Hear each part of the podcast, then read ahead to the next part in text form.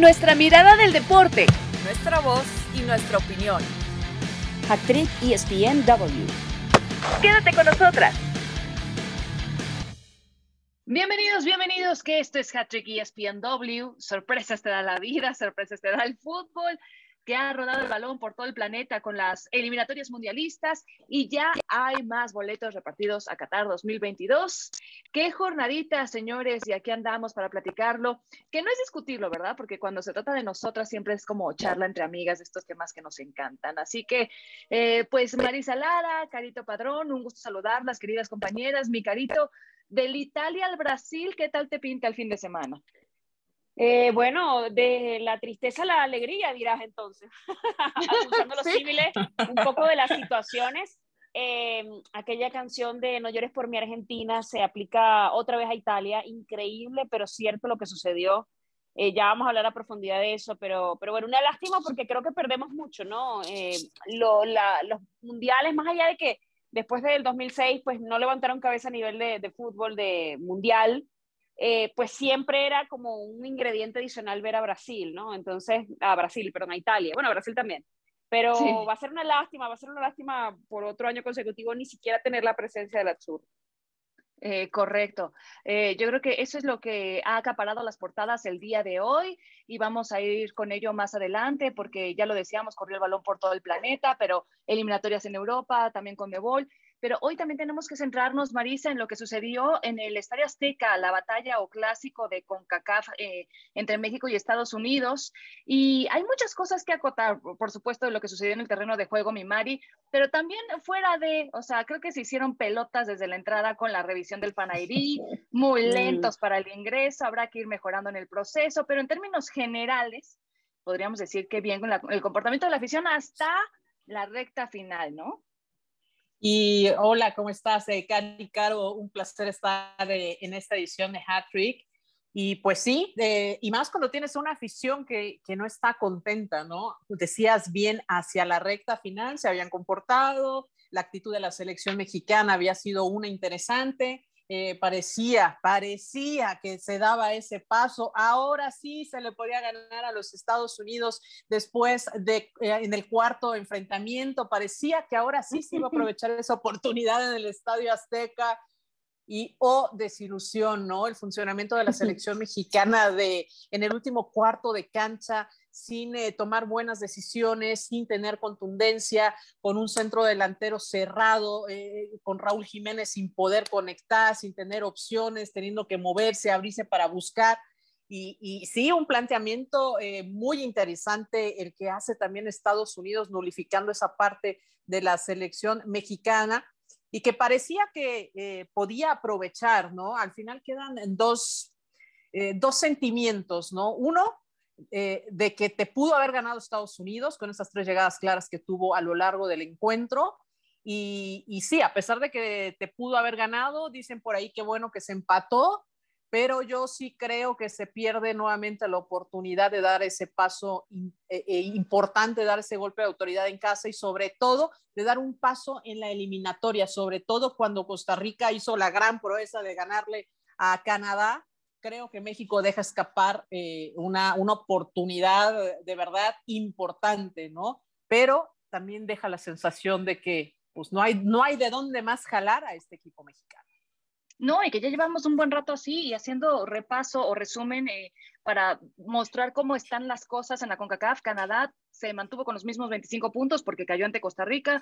Estados Unidos, México, 22 unidades porque dividieron puntos. Costa Rica que subió al lugar de repechaje con 19 tantos y Panamá que eh, pues empató con Honduras y entonces se queda con 18. Ahí hubo intercambio de posiciones. Pero sí, Mari, bien, bien apuntas. Yo creo que en este partido en específico vimos una leve mejoría en funcionamiento de la selección mexicana de fútbol, pero se quedaron todavía lejos de ser contundentes y de poder tomar ventaja de su localía. Eh, ya lo hemos venido hablando, Estados Unidos, eh, con todo y que decían en la previa, pues ha sido un mal visitante en lo que respecta a estas eliminatorias, pues de todos modos México no pudo sacar ventaja o de su, que es que fortalece al Estadio Azteca y ya son cuatro, Carito, cuarto partido consecutivo que México no le puede ganar a Estados Unidos. Ya van para tres 150 minutos sin anotarle a sus rivales. Y además, tomando en cuenta que esta no era la mejor versión de Estados Unidos, a esta selección que ya, ya una selección parchada le gana a México, y esta selección parchada, sin sus principales figuras, algunas de ellas, eh, termina apretando mucho a México y perdiendo porque también le faltó el latino en esa última línea, la línea de ataque. Eh, yo sí vi, a ver, porque muchos, ay, no, que esta es la mejor versión que hemos visto de selección nacional. Sí vi una selección mucho más intensa, enfocada en el ataque, que de repente, porque, porque el partido fue de toma y dame, eh, que quiere decir que atacaba a selección mexicana, tomaba el balón Estados Unidos y también hacía lo propio en contrarremate, pero eh, me parece que vimos una selección demasiado atropellada y ansiosa en la línea de ataque. Eh, Nerviosita, ¿no? sí, claro, porque sí se llegaba, sí se generó oportunidades, pero ¿cuántas oportunidades no, falló, no falló el Chucky Lozano?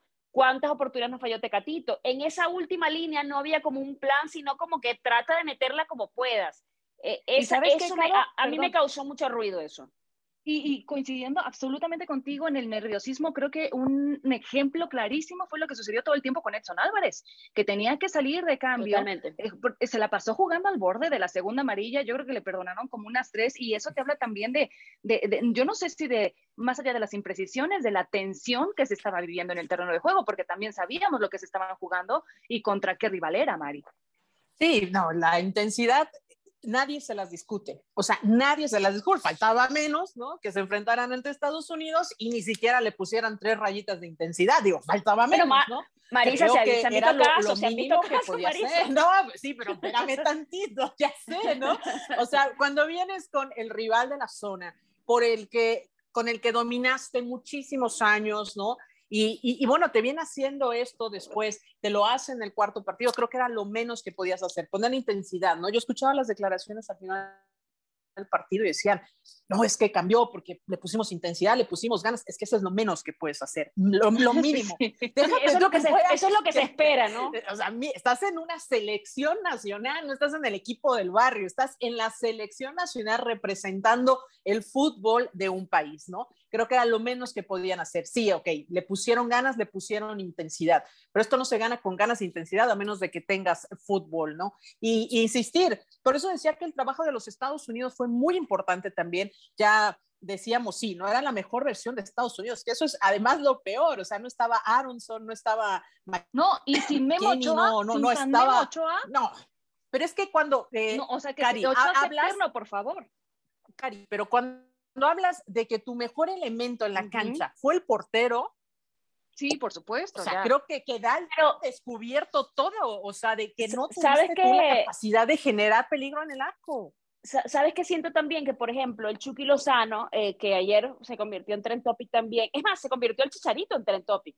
Yo me metí en, Twitter a ver como las tendencias, a ver qué decía la gente. Sí, la gente, perdona, no, chicha, regresa, no sé qué, eh, porque la gente argumentaba eh, por esta tendencia que había de que si aquellas oportunidades le hubiesen tocado a Javier, las hubiese metido si fuera con la mollera, pero las hubiese metido.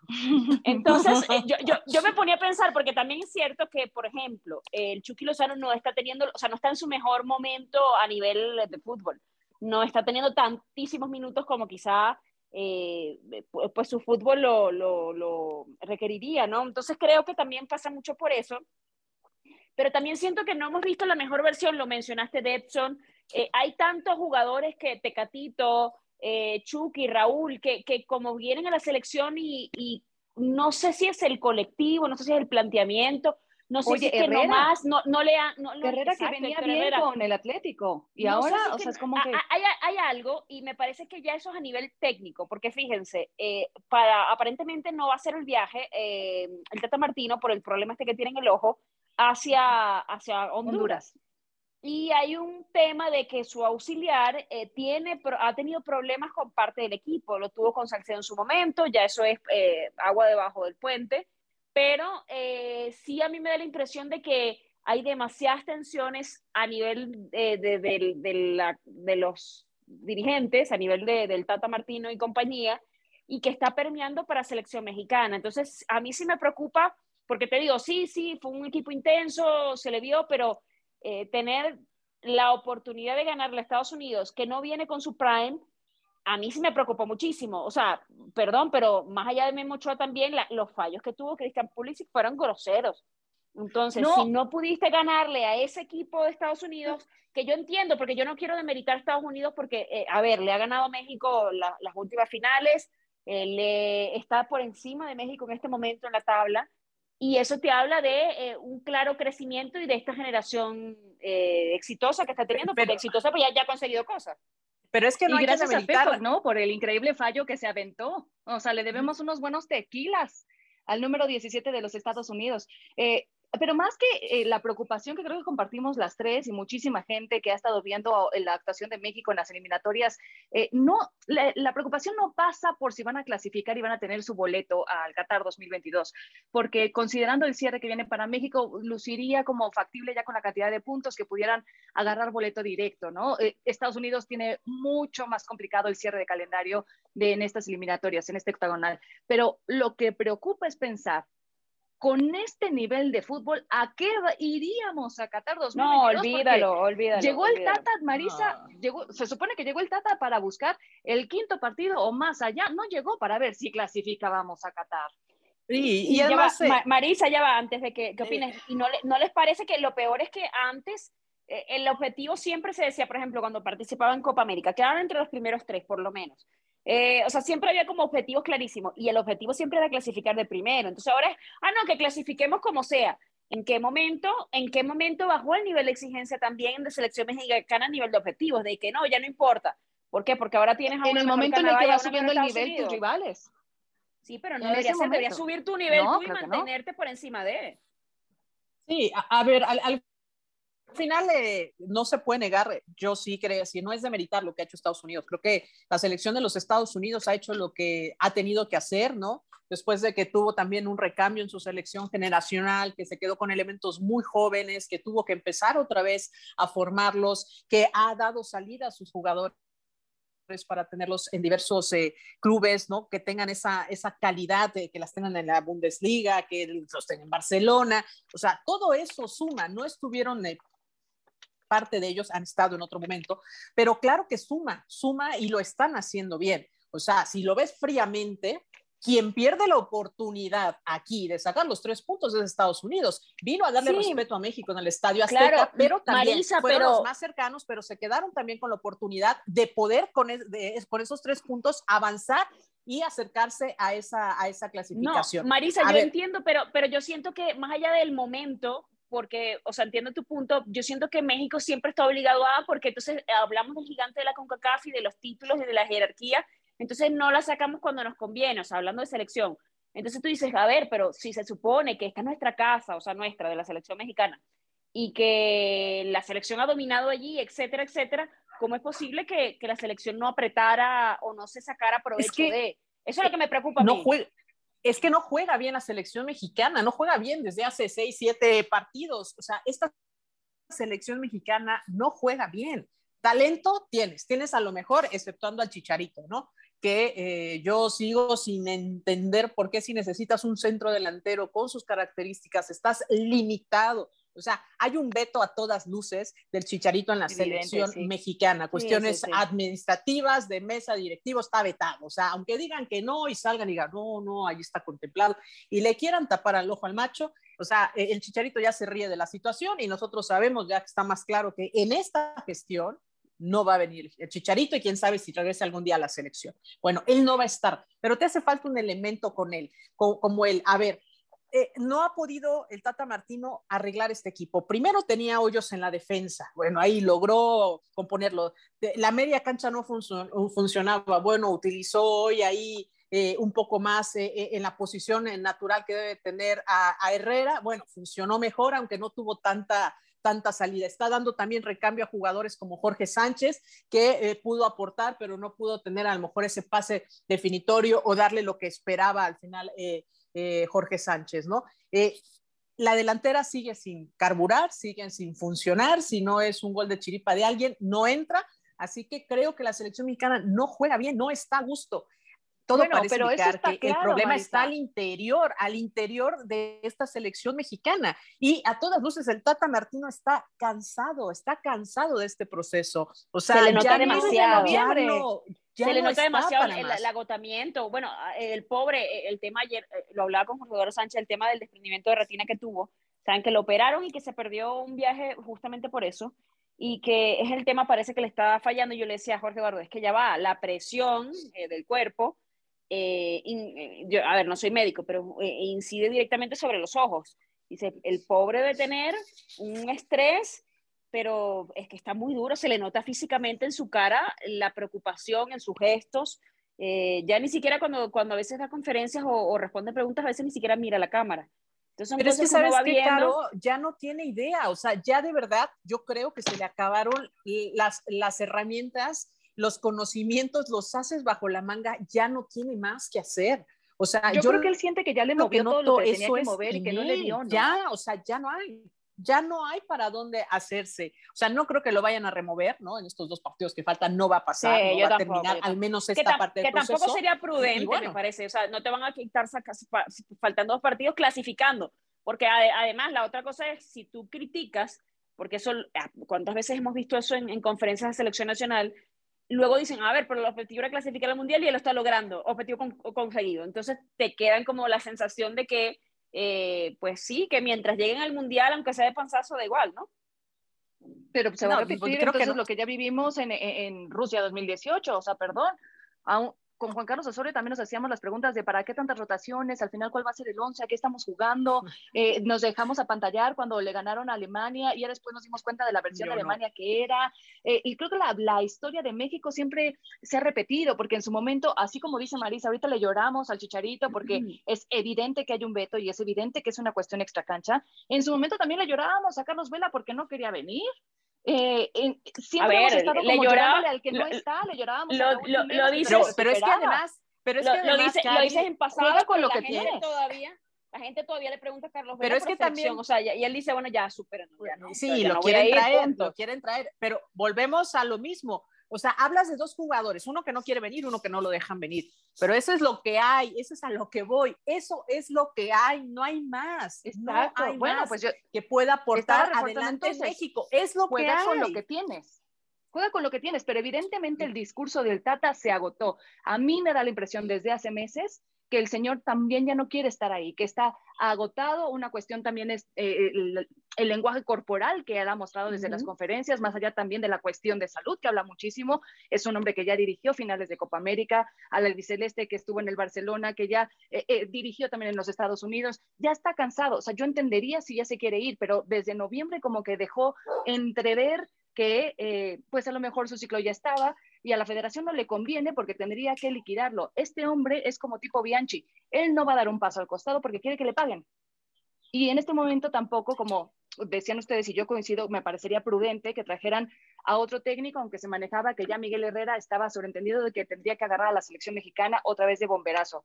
Pero la verdad, vamos a clasificar y no sé a qué vamos a llegar a Qatar 2018. Evidentemente, quizá fase de grupos, depende de cómo nos tocará en el sorteo, pero más allá de eso, no veo a México trascendiendo con este nivel de fútbol que, que ha quedado muchísimo a deber. No, y además, ojo, eh, ojo, perdón, nada más que viene contra, contra Honduras en su casa y sabemos cómo son los partidos cuando te metes ahí. O sea, no, no es cualquier cosa en San Pedro Sula, no es cualquier cosa. O sea, si se viene abajo, posiciones abajo, pero jugar con Honduras en su casa es un tremendo hervidero y se nos olvida también todo eso. Y ojo que no vayan a pasar factura con un jugador lesionado, con Chucky, con algún otro que tiene esta movilidad, con el Tecatito, que también van a tener que cuidarse las piernas. ¿eh? Ojo que todavía, digamos, hay de dónde que pueda eh, perder la selección mexicana en esto y bueno, que no va a estar Alexis Vega tampoco, ¿no? Y ojo, porque ya para cerrar el tema, em, Honduras le salió muy ordenada y muy bien parada a Panamá. Más allá de que Panamá viene, me parece que, que en descenso, eh, no le hemos visto buen fútbol en los últimos partidos, se le vio incómodo, se le vio desordenada por momentos, pero Honduras salió a complicarle porque había dicho eh, el Bolillo Gómez que ellos tenían que salir de la mala racha, que tenían que conseguir los puntos y que no lo iba a hacer otro cuerpo técnico sino ellos en este proceso. Entonces, oye, tienen dos partidos como para sacar algunos puntitos, más allá de que ya sabemos que evidentemente están eliminados, pero eh, hay motivaciones adicionales importantes que me parece que pueden ser peligrosas. Sí, ojo, ojo con Costa Rica también, ¿eh? Ojo también con Costa Rica, que se metió de lleno a la pelea con esa, con esa victoria ante Canadá y que están conectados, ¿eh? Así que digo, nosotros dos vienen ahí Estados Unidos, México, pero Costa Rica viene bajito también haciendo ruido. Bueno, hacemos una pausa en Hattrick ESPNW y volvemos rapidísimo porque tenemos que hablar también lo que sucedió en Europa, que seguimos con la catástrofe de Palermo. Volvemos. ¡Mamma mía! Hattrick ESPNW. Segundo segmento de Hattrick ESPNW y hablaremos eh, más que de las eliminatorias europeas, de la catástrofe que se dio ayer en Palermo. ¿Duele aún siendo ajenos? Imagínense ustedes lo que debe pesarle a los propios. Italia, señores, Italia, la tetracampeona del mundo que se queda fuera del Mundial por segunda vez consecutiva. Habían sido los grandes ausentes de Rusia 2018, pero ahora otro golpe durísimo para la Azzurra. Eh, Macedonia eh, les elimina en las semifinales de repechaje y lo hace además con un gol eh, ya en la recta final en tiempo de compensación y no sé ustedes, chicas, pero yo inmediatamente me vinieron a la cabeza los recuerdos de hace cuatro años cuando eh, Italia quedó eliminada en esas clasificatorias y, pensaba en Luigi Buffon, cómo lloraba, eh, cómo pedía perdón a la afición. Y miren, lo repito y se me vuelve a poner la piel chinita. Eh, es muy fuerte ver lo que está sucediendo con Italia, que aparte, Caro, teníamos como la sensación de, después de verlos ganar la Eurocopa, de que con Mancini iban retomando el buen camino. y de repente pasa esto, o sea, se, se, cayeron, solitos se complicaron todo el camino hacia Qatar 2022. Bueno, mira, es que son muchas cosas. Pasaron 256 días exactos desde que fue campeona del Euro hasta la debacle, la debacle de ayer del Renzo Barbera. Eh, a mí me parece que nosotros habíamos alabado la selección de Mancini porque era muy equilibrada, era una selección que iba hacia adelante, que atacaba, que quizá no era la marca, evidentemente, de, Italia, de, del Catenaccio, pero que también mantenía las bases de la filosofía de toda la vida de no sabemos defender. Eh, y eso hacía atractivo, mucho más atractiva la selección, que no tenía eh, quizá nombres tan de peso, más allá de que nombres de peso los tiene, evidentemente. Ayer veíamos el, el, el 11 titular y estaba Jorginho, Berratti, Berardi, Immobile, Insigne, Emerson, en fin, eh, Florenzi, pero mi punto era que no tenía quizá una superestrella que saliera pues a resolverte todo la situación. Y uno decía, bueno, qué meritorio que el colectivo esté por encima de las individualidades. A ver, yo, yo esto lo llevaría a ese partido en que empatan con Suiza, aquel penalti fallado por Jorginho, porque si eso no hubiese sucedido, claro, él hubiese no existe ni en la vida ni en el fútbol, pero si eso no hubiese pasado, Italia no se hubiese ido al repechaje. Entonces, la verdad sí es una lástima eh, ver además una selección ayer que no logró crear peligro, que tuvo hasta 80% de posesión de balón, el, el, la estadística en general es 61, pero una selección que tuvo el balón, que llegaba, que vimos, la vimos fallar unas como la de Berardi, que ojalá, me, asumo yo que estará en el, en el top 10 del día de hoy, eh, que, que, le entregó básicamente a, a Dimitrievski la, el balón, pero me preocupó, es una selección que generó, que llegó y que no, es que no la mete, o sea, 32 disparos y 5 a portería, y no pudiste ganarle a una selección que jamás ha ido a un mundial, porque yo sí siento que la experiencia y el rodaje termina pesando mucho. Estamos hablando que Italia es el sexto del ranking FIFA y que Macedonia es el 67. Es una catástrofe histórica para, para Italia, sobre todo por eso, porque, bueno, se repite la historia cuando pensábamos que habían salido del debacle, ¿no? De la bien. Exacto. Fueron campeones en el 2006, nada más recapitulando, Mari, en Sudáfrica, eliminados en la primera eh, ronda o la primera fase, e igual que en Brasil. Rusia 2018 no se clasificaron, Qatar no se clasifican. ¿Qué tanto eh, puede pesar la ausencia nuevamente de Italia? Está bien, se llevó a cabo Rusia, eh, fueron los ausentes, se les extrañó, pero bueno, el Mundial, vamos, todo continuaba anti, ¿no? Pero otra vez, otra vez, ¿qué tanto puede pesar esta ausencia más allá de cualquier otra que pueda quedar fuera? Y es que no estamos hablando de cualquier selección, o sea, estamos hablando de Italia, ¿no? Este país que además eh, vive y respira el fútbol como, como pocos, ¿no? Comprometido con su selección, eh, los jugadores, ¿no? Que entregan el alma dentro de la cancha y que también ha pasado por bastantes problemas, pero que parecía que, bueno, esa cura había, había llegado ya, ¿no? Y que había llegado, que había limado todo, que ya eran campeones de la Euro y que nuevamente daba para soñar, ¿no? Todavía antes de que empezara, eh, pues bueno, esta eliminatoria, eh, había como esa certeza, bueno, va, van a estar y, y a la mera hora, pues eh, dos no participaciones o dos ausencias seguidas en un mundial es algo histórico. Y cuando digo que es algo histórico es porque nunca había pasado y porque eso habla de la constancia que tiene dentro de los mundiales, ¿no? En este panorama global siempre está Italia, ¿no? Es un, fútbol que siempre puede desplegar, ya lo decía Caro, ¿no? Se representa por el tema defensivo, sí, pero que también, bueno, tiene ese gol al frente, ¿no? Y, y claramente, claramente adoleció de eso en el partido ante Macedonia, después de que de 32 ocasiones no pudieron meter una y tu rival tuvo dos, dos, y en una te agarró mal parado y te, te comete el gol. Eh, aparte en el último instante, en el minuto 92 te toma, te toma por sorpresa. Creo que en el fútbol hay cosas que no se pueden dejar a la suerte y, e Italia está pagando muy caro en no haber tenido esta contundencia hacia el frente. Y es una tragedia realmente hablando de, de, tema deportivo, ¿no? Es una tragedia deportiva que no esté la tetracampeona del mundo, que siempre ofrece una gran calidad, ofrece un gran nivel y que cuando te lo ponen enfrente, bueno, sabes que vas a vas a sufrir, sobre todo con este paso ascendente que estaba teniendo Italia. Creo que es una, una, ausencia que duele, que duele muchísimo. A mí en lo particular es una selección que siempre me ha gustado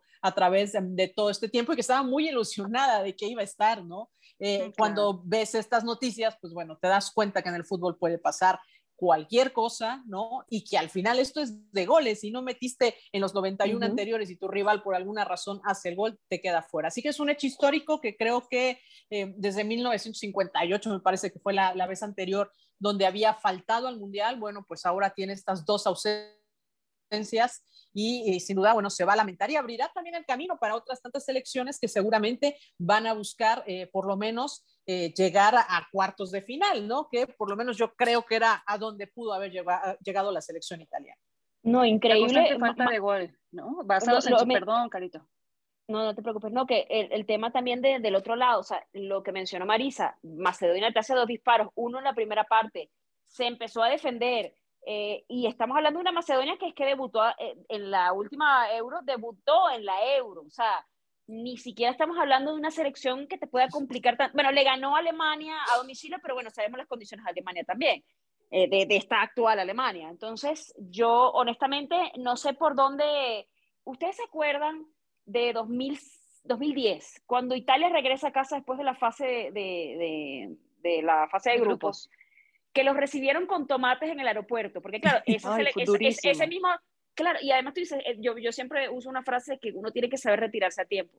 Y yo recuerdo que ese mismo técnico eh, había ganado el 2006 y tú dices, estás recibiendo al grupo campeón de Italia 2006 con tomates, porque la afición italiana es muy exigente, por eso también nos gusta mucho verlos, porque tienen un color particular en, en los mundiales, etcétera.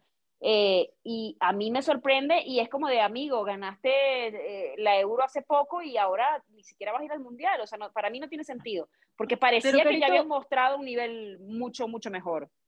Carito, ¿no será un reflejo también de la caída de su liga? Porque hemos visto cómo pasan los años y destacó la española, pero la Bundesliga. En nivel competitivo, siento que hace rato que se vienen quedando, que no hay unas grandes figuras que surjan de Italia. Ya hablábamos de la falta de gol, basados en su fortaleza defensiva, pero que apenas es un segundo y entonces te pasan factura, te saben ya el propio sistema. Y Macedonia también hay que reconocerle que como un buen cazador, supo esperar su momento, porque que de solamente dos remates en uno hayas hecho el daño suficiente para eliminar a Italia, y ahora esa misma Macedonia la que se va a enfrentar a Portugal, que más allá de que venció y eliminó a Turquía del camino, eh, tampoco fue que la pasó fácil Portugal. Entonces yo no sé no, pero, pero Italia, eh, ya va, Portugal tenía demasiadas bajas. O sea, yo sí siento que tenía muchos de sus jugadores claves fuera y que bueno, no lo justifico, pero eh, digamos que podemos esperar un, de repente un cambio, no sé.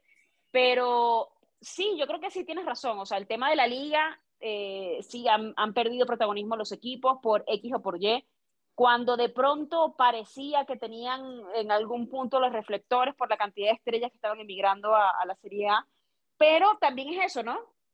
¿Cuántos de tus jugadores de la selección son jugadores top en este momento en equipos, ¿no? O cuántos de, o sea, si lo comparas con generaciones anteriores, de los Canavaro, de los Buffon, de los Rossi y compañía, sí siento que hay como un cambio, es como cuando hablamos de, Argentina, que decimos, bueno, esta, generación es buena, sí, pero no es como generaciones anteriores que ha tenido eh, a los, qué sé yo, a los Batistuta, Macherano, Verón, Goicochea, etcétera, ¿no? Entonces sí siento que hay un escalón por debajo de, me parece que no debería ser excusa porque, eh, volvemos al punto, habían logrado eh, llegar a un punto de equipo para ganar la euro. Entonces, ¿qué pasó en el transcurso de allá hasta acá? O lo de Wembley fue un espejismo, ¿no? Eso, eso es otro, otro de los temas que la gente estaba hablando ayer. Yo, yo sí creo ahí totalmente que fue, un capricho del destino. O sea, lo que pasó ante Macedonia, sí creo que fue una de esas cosas que pasa a veces en el fútbol. O sea, fue totalmente un, no sé cómo llamarlo, porque no fue, fue, fue un, un momento excepcional en la, en la historia. O sea, lo que hizo Macedonia tampoco es que venga haciendo, ay, sí, es que te enfrentaste a ese equipo, ¿no? Que, que viene de abajo y, y, y, no, o sea, no creo que pase por ahí. Sí creo que fue un golpe de suerte de Macedonia, ¿no? Esa pierna, ese golpe eh, que termina metiendo el balón, creo que sí termina siendo un golpe de suerte. Y eh, para mala suerte de Italia pasa en el último segundo sin capacidad ya de reacción, sin hacer absolutamente ya nada. Para mí sí es un accidente deportivo lo que termina pasando, que sí evidencia que no pudieron meter el gol en el momento adecuado, pero sí termina siendo totalmente un error, porque ni Macedonia es mucho más que Italia y no pasa por ahí, pero cuando uh -huh. dejas a veces las cosas a la suerte, te, te, te saca esta, este tipo de jugadas, de jugarretas que te terminan pues golpeando en la cara y es lo que le termina de pasar a, a, a Italia, ¿no? Creo que sí tiene la calidad, sí tenía la calidad, digo, si no, no hubiera eh, sido campeón de, de, Europa, no hubiera ni siquiera rozado ese éxito, creo que calidad hay. No pasaron el buen momento y tuvieron la mala fortuna de que tuvieron ese último gol eh, en el momento inapropiado. Así que son muchas cosas que bajar y seguramente tendrán que trabajar, sí, en su línea delantera, ¿no? Eh, cuando se, no tienes gol, no tienes gol, ¿no? Y ahí lo hablábamos hace tres segundos de, con la selección mexicana, cuando no hay gol, no hay gol y los partidos se ganan con goles, eso sí lo tienen que, que resolver y habrá muchas cosas que ajustar y seguramente van a rodar cabezas y va a haber una gran revolución dentro de Italia después de este golpe durísimo que han tenido. Uh -huh pero estoy segura que se van a sobreponer y, y, ni modo, pues adelante vendrán con una, una nueva propuesta y, y, vamos a ver también si, si, si se queda eh, el actual técnico o terminan pues dándole, pues no sé, dándole aire, ¿no? No lo sabemos, sí, no, o sea, que estaba muy apenado no, además. Lo, lo que lo siempre es el que, se le tiene que cambiar. Lo tienen ¿Crees? que cambiar, lo tienen que cambiar. Yo creo que sí, porque, a ver, sí, ya, ya conquistaste un título, amigo, ya está. Con lo difícil que es, que es llegar a una final y, y ganar algo, yo sí siento que después de esto es que la gente pide su cabeza. Bueno, el aficionado italiano es súper intenso y, y, además entiendo que generaste, que tuviste el balón, o sea, porque la propuesta parte por él está, pero, por ejemplo, Berardi, hubo una bueno, hubo dos. Eh, me parece que fue como a los primeros 16 minutos que tuvo una súper clara y que la termina fallando. Entonces, y, y, luego tiene la de la que había mencionado ya con el mano a mano con el portero del rayo y, y ya está, no las metiste, no tuviste la capacidad de, hay días así, y, pero yo pienso y sigo recalcando que eh, eh, Italia se complicó la existencia de Augusto por cosas que pasaron en la previa, ¿no? eh, quizá que dimos por sentado, porque todo el mundo, no, bueno, entonces ya va a ser Portugal. Sí, con Porto, eh, Portugal. Italia. Final, sí, sí, no, seguro. Macedonia, ¿qué le va a hacer y qué le va a hacer Turquía? Sobre, ahí tenía más peligro Portugal, y fíjate, eh, un, un, penal que Gilma falló ya al, a, uh -huh. al, al, final. Al 85. Sí, sí Turquía. Y, y, y, pudo haber cambiado la, la, la, la dinámica, sin embargo, Portugal gana 3-1, o sea que de alguna manera trató de, y más allá de que Cristiana, por ejemplo, tuvo un partido discreto, que hay que decirlo también, pero me parece que, eh, pues sí, yo, yo no sé cómo, cómo van a enfrentar, va a ser muy interesante, porque ayer las portadas de hoy, o sea, en la madrugada que revisamos las portadas en Sport Center, era de vergüenza, del infierno, etcétera. O sea, sí está muy, muy duro. No, claro, imagínate, un país que puede presumir eso de ganar cuatro Copas del Mundo y que ha sido uno de los mejores históricamente, dos copas del mundo que ni siquiera va, wow, ¿no? Eh, hay que verle la cara también al, al nivel de, de, decepción que tiene en este momento la gente.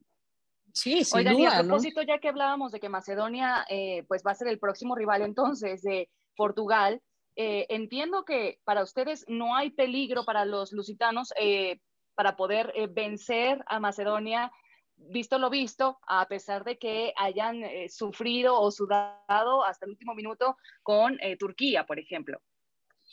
Pues es que tiene gol, ¿no? O sea, me parece que aquí la, la gran diferencia sería eso, sí, sufrieron, ¿no? Al final lograron hacer esos tres goles, uno de esos ahí de Núñez, ¿no? Y bueno, lograron tener ese tipo de remates, ¿no? Tuvieron 16, 8 de ellos fueron al, arco, ¿no? Un 60% de, de, de posesión. Ahora, creo que Macedonia va a salir a jugarle a lo mismo que le jugó a Italia, ¿no? A cerrar todas sus líneas con cadenas y con candados y para que no pasen, ¿no? Aquí el gran reto de Portugal, y además eh, ya lo saben más que bien, será, será eso, será tener que abrir esa defensiva como de lugar para que no les pase lo mismo que a Italia, ¿no? Tienen que conseguir los goles y a veces pasa con equipos que se encierran atrás, complican demasiado uh -huh. en el accionar, ¿no? Y, y, y bueno, pues eh, Fernández tendrá que eh, hacer las cosas bien, proponer bien para poder abrir esa línea defensiva. Yo creo que Macedonia no va a salir a otra cosa más que a lo que le funcionó y después de esta gesta histórica lo van a intentar, pero yo sí creo que Portugal va a terminar avanzando. Sí le costó ante Turquía y tendrán que ajustar, obviamente, pues las piezas que tengan que ajustar, uh -huh. pero eh, eh, yo creo que esa será la dinámica, de, dinámica del partido, ¿no? Y, y bueno, si, si, Macedonia por alguna razón logra ganarle, ¿no? No, este, pues bueno, estaremos hablando de todo, algo, todos somos Macedonia, algo que nadie vio, ¿no? Nos compramos las playeras y le vamos a Macedonia en el Mundial si eso pasa. Eh, yo, yo honestamente, yo, yo pienso que Portugal lo va a conseguir. Sí, yo okay. creo que sí lo debería conseguir. Bueno, o sea, es que si, si tú revisas un poquito lo que pasó, por ejemplo, a Turquía le, le costó 22 minutos pisar el área de Portugal. Eso me parece que es importante y que te habla de eso. Y te habla de que sin Pepe, sin Rubén Díaz, eh, Renato Sánchez, Cancelo, etcétera, con todas las bajas que tenía, pues la selección. La selección de Portugal hay que estar claro, nos juega espectacular. Se le ha criticado demasiado técnico que con lo mucho que tiene da muy, muy poco. Pero yo creo que ya eh, teniendo pues la soga al cuello básicamente, vamos a ver, creo que una versión eh, y más importante. Se le vieron además los cambios a Portugal, le funcionaron porque Leao eh, fue el que, el que de alguna manera filtró el balón para que Núñez marcara. Yo creo que van por buen camino. Yo no veo que suceda, pero ojo, no vaya a ser. Le, le, me dicen que tallas son las camisetas, a ver si las conseguimos. Pues ya, no, ves, ver, ya ves lo que pasa, Caro, con esos eh, clásicos, ¿no? Mira, apostando ya, porque no iba ya. a pasar nada y Barcelona le pasó por encima al Real Madrid. Por eso arranqué diciendo que sorpresa te da la vida, sorpresa te da el fútbol. A mí me gustó lo de Fernando Santos. Creo que se le había criticado mucho por ser defensivo y esta vez, como dice Caro, ni Rubén Díaz ni Pepe metió a Danilo y Fonte como centrales, luego Mutiño de pivote, Cristiano evidentemente arriba. A mí sí me gustó lo que hizo Cristiano porque creo que fue un juego mucho más colectivo, lo vimos por la izquierda, derecha, centro y, y, tenía mucha movilidad absoluta con Bruno Fernández, Diego Jota, Bernardo Silva, Otavio, que tuvo un partidazo, mucho intercambio de posición y, y en ataque me han gustado, pero sí con algunos de sus problemas a la defensiva. Yo también creo que no deberían tener problema contra Macedonia, pero de esos tres boletos todavía disponibles para ir a Qatar 2022, ya me quedó clarísimo. Eh, Portugal consideramos que es uno que se va a llevar ese boleto, pero ¿quiénes se llevarían los otros dos considerando las elecciones que todavía quedan en esta batalla? ¿Quién se atreve? ¿Mari? ¿Caro? Yo creo que Gales, ¿no? También, ¿no? Gales pues, debería sin problemas estar. Sí, de acuerdo. Gales va sí. contra Escocia, o bueno, es que, lo que pasa es que Gales. Pues casi a Ucrania, el, el, pero está pendiente. Sí, pero sí, exacto. Y además sí. creo que se va a hacer en, en, junio. Y quién sabe. Yo no, sé si, si yo no sé si al final será Escocia, yo no sé qué van a hacer con eso. Y yo diría que Suecia también, no sé. Pues estaría no llamado sé. un poco está, más, está difícil, ¿no? está el difícil. tema de la historia. Bueno, le voy a dar como un puntito de, de, de, de duda a Polonia con lo que pueda hacer con eh, Lewandowski, ¿no? Con una estrella de tanto peso ahí, pero, pero bueno, pendientes entonces y, y mucho de eliminatorias. Eh, evidentemente nos faltaba hablar de Conmebol, pero bueno, Brasil, Argentina ya clasificadas, ahora se ha sumado Uruguay y Ecuador. Eh, eh, el sorteo se va a realizar el primero de abril y solamente quedarán pendientes los repechajes. Eh, y bueno, lo que ya decía Carito, de hay que estar pendientes también de la situación, que es cómo se vaya a resolver en el caso de Ucrania con ese partido pendiente. Con, lo de con lo del repechaje de Conmebol, ya para cerrar rapidito, oye, está, está difícil porque Perú se enfrenta a Paraguay y le lleva un punto de distancia a Colombia. Colombia va a ir a Puerto Rico a, cruzarse con Venezuela. Y, y, está difícil porque incluso si, si, a ver, obviamente Colombia tiene que jugar a, obligar a que Paraguay gane, o por lo menos empaten y ellos ganar. Si, si, eh, si Colombia incluso empata, eh, Perú perdiendo, Colombia lo supera también, porque tienen la misma cantidad de, de puntos, quedarían los dos con 21 y Colombia tiene mejor diferencia de goles. Entonces está literal, todo para la última jornada en la Comebol está muy, muy duro ese último cupito para el repechaje. Que de por sí fue un partido polémico con Uruguay, ¿no? Por lo del el arquero sí, por lo de... a portería con el balón. Este, sí, complicada situación para los peruanos. Eh, yo creo que Uruguay es de esas que siempre tienen que estar en un mundial de hace bien.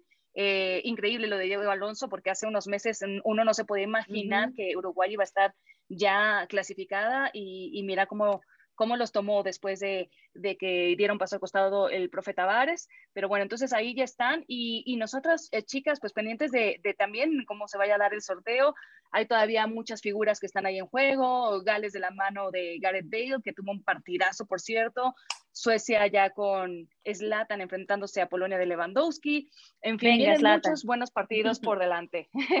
Efectivamente, nos queda mucho fútbol, y, nada de tiempo porque ya nos lo hemos consumido todo, que estuvo buenísima la discusión. Gracias Marisa Lara, gracias Carito Padrón y gracias a ustedes por siempre escucharnos y mandarnos sus comentarios. Compartan este podcast. Esto fue Hat-Trick ESPNW. Nuestra mirada del deporte, nuestra voz y nuestra opinión. Esto fue Hat Trick ESPNW.